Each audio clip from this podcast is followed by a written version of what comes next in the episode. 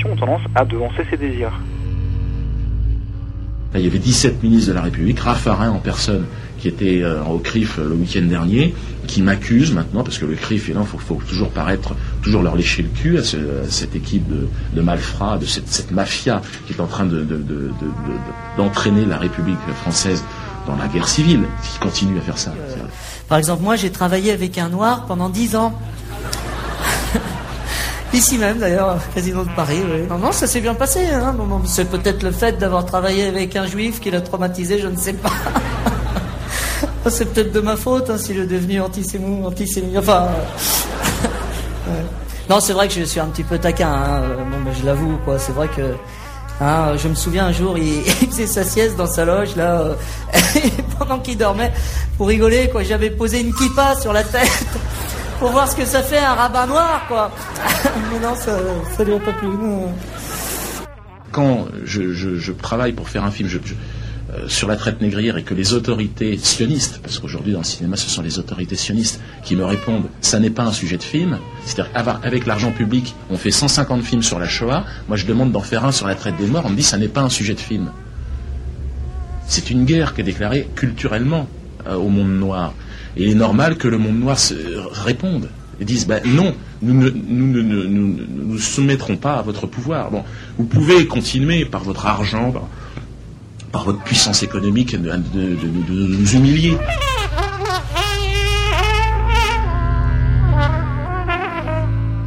Non mais il a raison, hein. moi je, lis, hein. j'entends un peu ce qu'il dit. Hein. Il y a, je vous préviens d'ailleurs, on ne sait jamais, il y a un réseau juif, il y a un lobby juif.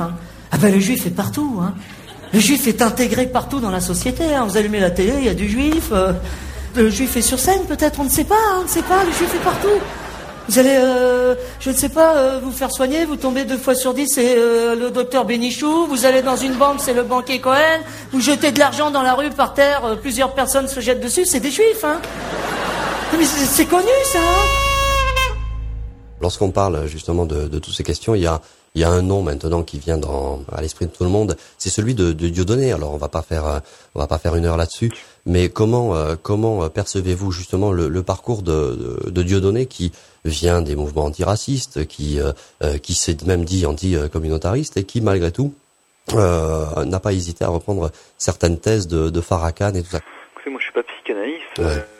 concernant Dieudonné, il me semble qu'il y a surtout beaucoup de confusion. Mmh. c'est la raison pour laquelle il souvent difficile de comprendre où ils vont venir. Il y a beaucoup de sous-entendus aussi, ce qui ne permettent pas forcément de comprendre euh, quel fond de sa pensée. Ces sous-entendus sont, effectivement euh, très souvent euh, orientés vers des thèses antisémites ou conspirationnistes.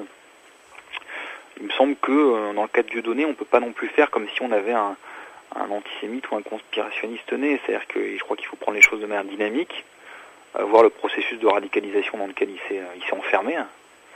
euh, entre le moment où il a commencé à être en bisbille avec un centre d'organisation euh, antiraciste ou communautaire, et puis, euh, puis aujourd'hui où il envoie un certain nombre de signaux au Front National, des organisations groupusculaires. bon, je crois qu'en 3 ou 4 ans, c'est quelqu'un qui a changé, mais qui a changé parce que déjà, à l'origine, il était plutôt euh, faible sur ses positions politiques ou théoriques.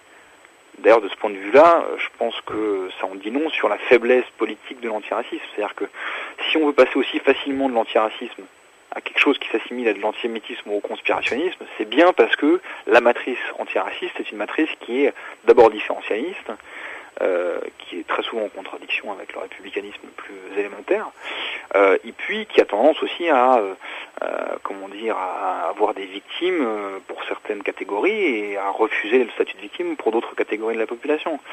et le parcours de Dieudonné est emblématique, mais à mon avis, non seulement il n'est pas isolé, mais il ne le sera pas. c'est très mal d'être raciste, ça ne se fait pas, c'est immoral. Ah bah oui, mais on se refait pas, hein. Mais vous votez Le Pen? Ah non, moi je vote pas, moi. J'ai pas de domicile. Non, justement, parce que ça fait cinq ans que mon frère a demandé un trois pièces, mais comme son fils est mort, on lui a refusé. Et alors du coup, moi j'ai pas de domicile parce que sa femme elle a un cancer. Et quand à l'hôpital ils l'ont renvoyée vu qu'elle était en phase terminale. bon, enfin d'accord, mais si vous votiez, vous voteriez Le Pen? Mais tous les Arabes que je connais à Saint-Denis sont dans les 4, 5 ou 6 pièces, hein. Ils ont beaucoup d'enfants, c'est forcé. Mais ce que vous ne comprenez pas, c'est que ça n'arrange en rien vos problèmes personnels d'être raciste. Ah bah oui, mais moi ce que je comprends, c'est que les trois quarts de la planète, ils sont dans la merde. Alors ils essayent tous de se radiner là où c'est moins la merde, hein, c'est-à-dire chez nous. Et puis là, eh ben, faut bien que quelqu'un se pousse pour leur faire de la place et leur filer à bouffer, ça c'est sûr. Je ne vous fais pas dire. Ah oui, mais jusqu'à présent, ceux qui se sont poussés pour leur faire de la place, c'est les mecs de Saint-Denis, hein, c'est pour les mecs de Neuilly. Et puis les mecs de Saint-Denis, en plus, faut qu'ils se poussent mon gars dans le sourire, hein, parce que sinon c'est immoral, vous voyez. Dites-moi, Michou, vous ne seriez pas un petit peu communiste? Justement, on parlait tout à l'heure du politiquement correct, et puis là, on parle de de, de, de la dérive d'un d'un dieu donné. En, pour mettre euh, fin à toute discussion aujourd'hui, euh, on invoque tout et n'importe quoi, et notamment la lepénisation des, des esprits. Oui. Qu'est-ce que cette expression recouvre pour vous? C'est-à-dire que la, la lepénisation des esprits, c'est une, une expression à l'origine de Robert Balinter, qui a ensuite été en fait massivement euh, reprise par les associations antiracistes comme le MRAP ou la Ligue des droits de l'homme, et puis par un certain nombre de courants néo-gauchistes. Euh, je pense en particulier à quelqu'un comme Pierre Thévagnan, qui a commis un certain nombre d'opuscules, euh, qui, décrivait effectivement le champ intellectuel et politique comme en proie à la lepénisation des esprits. Moi, j'ai jamais été vraiment convaincu par cette, euh, formulation et par cette hypothèse, parce que les, adversaires, cas les, personnes qui étaient nommées comme étant en voie de l'eupénisation, étaient euh, souvent des gens qui, de mon point de vue, qui n'étaient pas du tout euh, euh, précisément en, enfin comment dire, pris, pris dans la tenaille du discours frontiste ou qui avaient la moindre volonté d'ethniciser le, le, discours politique. Il me semble que la lepénisation des esprits, c'est d'abord et avant tout un processus d'intimidation intellectuelle qui a été utilisé par le camp antiraciste et par un certain nombre de personnes à gauche.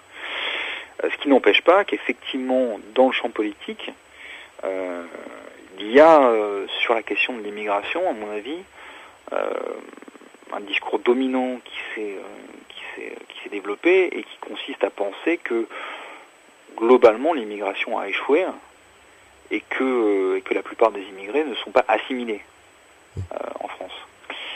Ça c'est pas dit comme ça parce que le terme assimilation est devenu de plus en plus c'est un tabou gros mot. et un gros mot. C'est devenu un gros mot. ouais. Euh, c'est moi je suis sur une position exactement contraire, c'est-à-dire je pense que l'assimilation euh, a réussi, ce qu'on peut euh, très largement, très facilement mesurer par euh, le niveau de maîtrise de la langue française, le niveau de fécondité des femmes après une ou deux générations, le niveau de d'ouverture au mariage mixte, etc. Que ce qui a échoué, c'est l'intégration économique et sociale.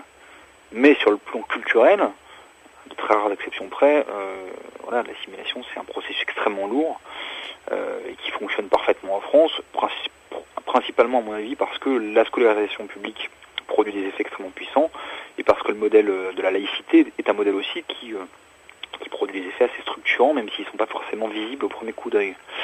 Alors ce, modèle de l'assimilation est un modèle qui a été abandonné en fait par le, en tout cas dans, le discours par le personnel politique et par conséquent, euh, je suis pas sûr que la, réalité euh, euh, de la question de, l'immigration, de l'intégration, de l'assimilation soit correctement abordée par la plupart des responsables politiques.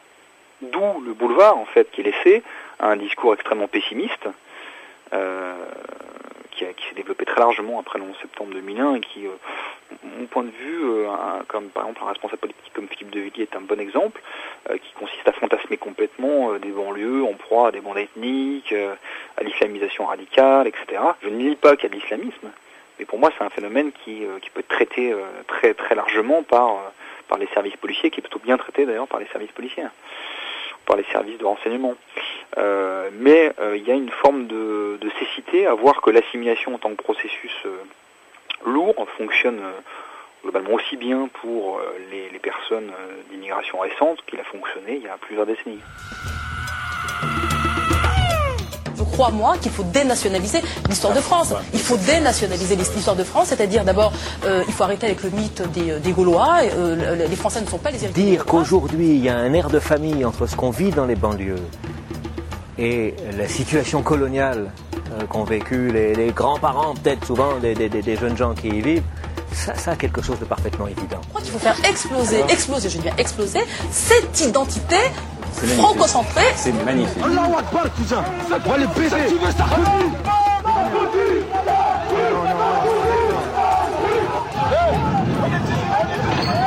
Regarde bien, on est où on, on est à Jérusalem. Parce que là, c'est Dans la moitié qui tire, on se à. Jérusalem. Il y a eu deux petits qui sont morts. Deux petits frères à nous, deux petits. Là, deux petits et une mosquée, franchement, je vous dire une chose, c'est que là, c'est trop.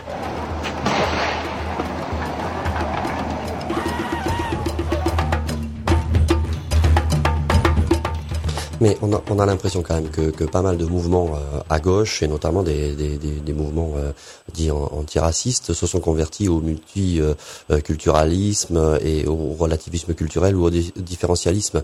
Et, et Pierre-André Taguieff, pardon, que vous citez à un moment donné, je crois, dans, le, dans votre livre, avait écrit un, un livre sur la, la, nouvelle droite et Alain de Benoît, et, et c'était assez curieux parce de, de voir comment aujourd'hui euh, les, les, textes qui pouvaient être écrits par un Alain de Benoît euh, auraient très bien pu, euh, aujourd'hui en tout cas, émaner d'un de, de groupes gauchistes ou, ou antiracistes. Comment l'expliquez-vous ça?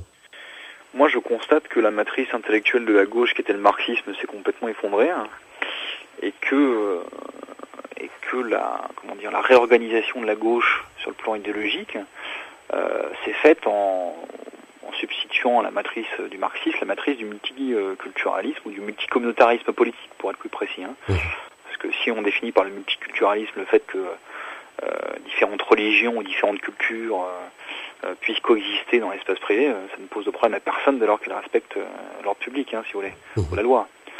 En France, on peut avoir des musulmans, des juifs, des chrétiens, des athées, ça pose de problème à absolument personne. Et sur le plan légal, ça n'en pose aucun. Euh, ce qui pose un problème, c'est quand on a euh, la communauté nationale qui se fragmente euh, politiquement sur des, des, bases communautaires.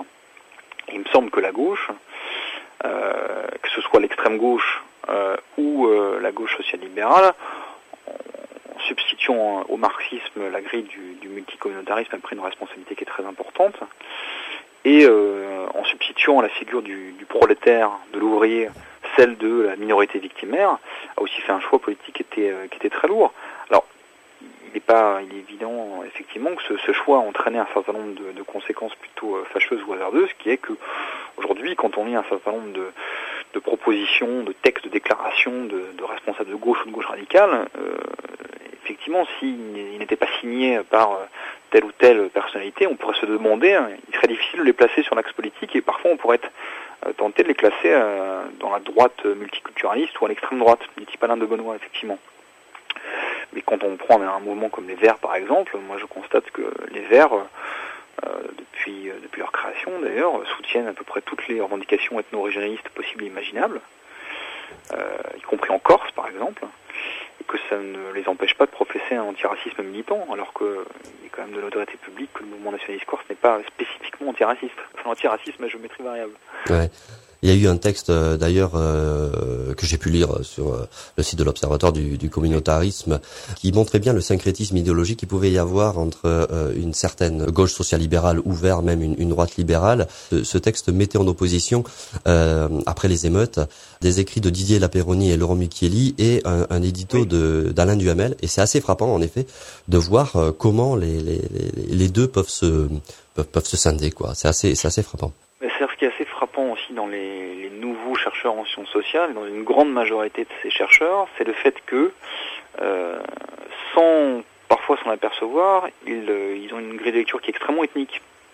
C'est-à-dire que ce qui me frappe chez beaucoup de, sociologues ou de, pseudo-sociologues, c'est par exemple la manière dont ils ont analysé les émeutes de, l'automne 2005. Euh, D'abord en ayant toute dimension ethnique euh, à ces émeutes, se di différencier ou se démarquer d'un certain nombre de discours de droite, euh, tels que ceux de Nicolas Sarkozy ou de philosophes comme Henri Finkielkraut, puis dans un second temps, en donnant une grille de lecture extrêmement ethnique aux émeutes, en expliquant que tout, ou quasiment tout, était lié au fait que les émeutiers étaient discriminés en fonction euh, euh, de la couleur de leur peau ou subissaient des discriminations d'ailleurs très difficilement mesurables ou vérifiables en fonction des caractéristiques communautaires. C'est toute la thématique de euh, là euh, le colonialisme dans les quartiers, euh, qui est la, la, grande thématique des indigènes de la République, mais pas uniquement. Et j'ai rencontré beaucoup de sociologues qui, euh, qui sont dans cet état d'esprit d'abord nier la dimension ethnique, puis l'injecter par le discours victimaire en fait. Hein. Et c'est souvent, c'est souvent le, la ruse en fait de une forme de pensée bourdivine, enfin de Bourdieu assez mal digérée, il me semble. Mmh. Je suis assez plutôt concerné d'ailleurs par le niveau des, des sciences sociales globalement euh, dans ce pays. Il suffit d'ailleurs de, de regarder un peu les, les sujets de prédilection euh, des chercheurs en sciences sociales pour constater la prédominance euh, de l'immigration ou des immigrés dans les, sujets qui sont ceux des, jeunes chercheurs, et puis le fait que d'autres catégories sont complètement délaissées, comme si c'était impossible de réfléchir sur tel ou tel ouvrier, sur telle ou telle catégorie de la population. Il y a un prisme quand même qui est très très particulier, qui est, qui est vraiment idéologique quand même, il faut, bien le constater. Nous vous accusons de maintenir l'imaginaire colonial, de maintenir la domination coloniale, et nous nous unirons pour vous mettre à bas alors que la, loi sur l'égalité des chances est donc euh, une loi raciste et postcoloniale, les mobilisations se sont centrées uniquement sur la question du, CPE. Alors ce qui est clair avec cette mobilisation, en dehors de son effet éminemment positif, puisque d'ailleurs le gouvernement est en train de, reculer, c'est qu'il a exclu de fait, euh, en excluant la problématique du racisme et du postcolonialisme, il a exclu de fait une partie de la population française, plus précisément ceux qui habitent les quartiers, ceux qui sont noirs, ceux qui sont arabes et ceux qui sont musulmans. S'il y a un phénomène communautariste qui corresponde à peu près aux définitions qu'on donne du communautarisme, c'est le communautarisme majoritaire. Le communautarisme blanc, le communautarisme gaulois. Là se pose le problème, en l'occurrence celui de la nécessité d'une autonomie politique de ces populations, c'est-à-dire que ces populations stigmatisées... Des petits groupes qui n'ont rien à voir avec les manifestants s'en prennent au commerce, aux voitures. Les manifestants sont eux aussi pris pour cible, comme ce jeune homme qui tombe à terre nous vous accusons de maintenir l'imaginaire colonial, de maintenir la domination coloniale, et nous nous unirons pour vous mettre à bas. Euh, vous, vous, venez de citer justement les indigènes de la République. Alors pour ce groupe euh, qui est semble-t-il très symptomatique donc de, de la crise idéologique que traverse une, une partie de la gauche en, en, France, pour ce pour ce groupe donc la République est euh, éminemment raciste et, et, et colonialiste. C'est-à-dire que on ne, on ne, on ne se contente plus de, de désigner les, les, les manquements de, de, la République, mais on remet en cause les principes fondamentaux même de, de la République. Comment percevez-vous justement l'émergence d'un tel groupe? Pour moi, les indigènes de la République, c'est une forme de, de fusion entre euh, le, euh, le, communautarisme, multicommunautarisme politique et euh, le discours dénonciateur de l'extrême gauche.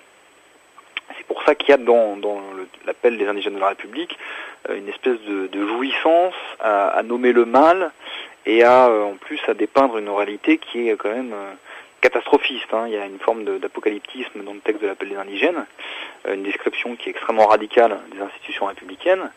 Euh, et puis aussi une description qui, me paraît effectivement, de par son radicalisme et sa noirceur, euh, aller à l'encontre de ce que je pouvais dire auparavant, c'est-à-dire par exemple le fait que l'assimilation finalement continue à être un système qui fonctionne. Euh, et je, crois qu'il y a quand même une dimension, malheureusement, bon, et c'est faire de la psychanalyse de comptoir que de le dire, une dimension euh, extrêmement narcissique dans tout cela. si on fait la sociologie rapidement, je pense des des, principaux instigateurs de l'appel des indigènes de la République, on voit beaucoup de gens quand même qui sont euh, embarqués dans des aventures qui me semblent plus euh, narcissico-personnelles euh, que purement politiques. et qui ont tendance à peut-être mal digérer des histoires personnelles et à les retraduire politiquement en, en haine absolue de la République et de la nation, qui serait pour eux le simple synonyme d'un universalisme mensonger, un universalisme républicain mensonger qui n'aurait fait au cours de l'histoire qu'opprimer euh, finalement toutes les minorités possibles et imaginables, à l'exception évidemment du, de l'homme blanc, euh, catholique, hétérosexuel, etc., qui est la catégorie repoussoire par excellence. Hein. Mmh.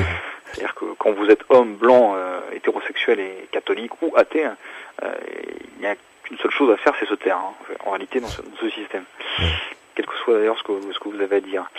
mais ce qui est certain, c'est qu'il y a aussi une forme de conformisme dans ce discours, parce que quand on regarde bien, il épouse une très grande partie euh, de ce que j'appellerais le, le l'internationalisme factice du capital, qui est euh, celui de la plupart des grands médias, euh, des grandes firmes, euh, qui consiste à préférer aux solidarités collectives issues de, de pactes établis, constitués dans, dans le cas d'État-nation après la Seconde Guerre mondiale, des systèmes tout à fait différents, où on survalorise une forme de cosmopolitisme quand même très très romantique, hein, où on laisse la plupart des protections collectives euh, à volo.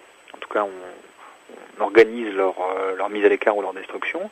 Tout ça sur un fond de discours effectivement euh, de, repentance, de, haine de soi, ou en tout cas, pas, nécessairement de haine de soi, mais parce que ce qu'on appelle la haine de soi, pour moi, est parfois mal défini. C'est d'abord le, fait de s'ériger en, figure morale, en figure hyper morale, d'observateurs privilégiés qui consiste à, expliciter euh, un certain nombre de dysfonctionnements et ensuite à critiquer les, les, voisins ou les concurrents qui sont eux haïssables, à qui on, enfin, pour lesquels on peut décerner un permis de, haïr. Euh, et de ce point de vue-là, les indigènes de la République sont, à mon avis, un des paroxysmes en fait euh, de la rencontre entre ce que je disais tout à l'heure, c'est-à-dire vraiment l'idéologie du multicommunautarisme, en profonde rupture avec la philosophie républicaine, qui ne voit que des individus égaux en droit et en devoir, et puis un discours de l'extrême gauche qui a préféré, au fil des années, euh, mais c'est vrai, c'est l'extrême gauche depuis très longtemps, jouir de la dénonciation infinie des problèmes sociaux que aider à les résoudre.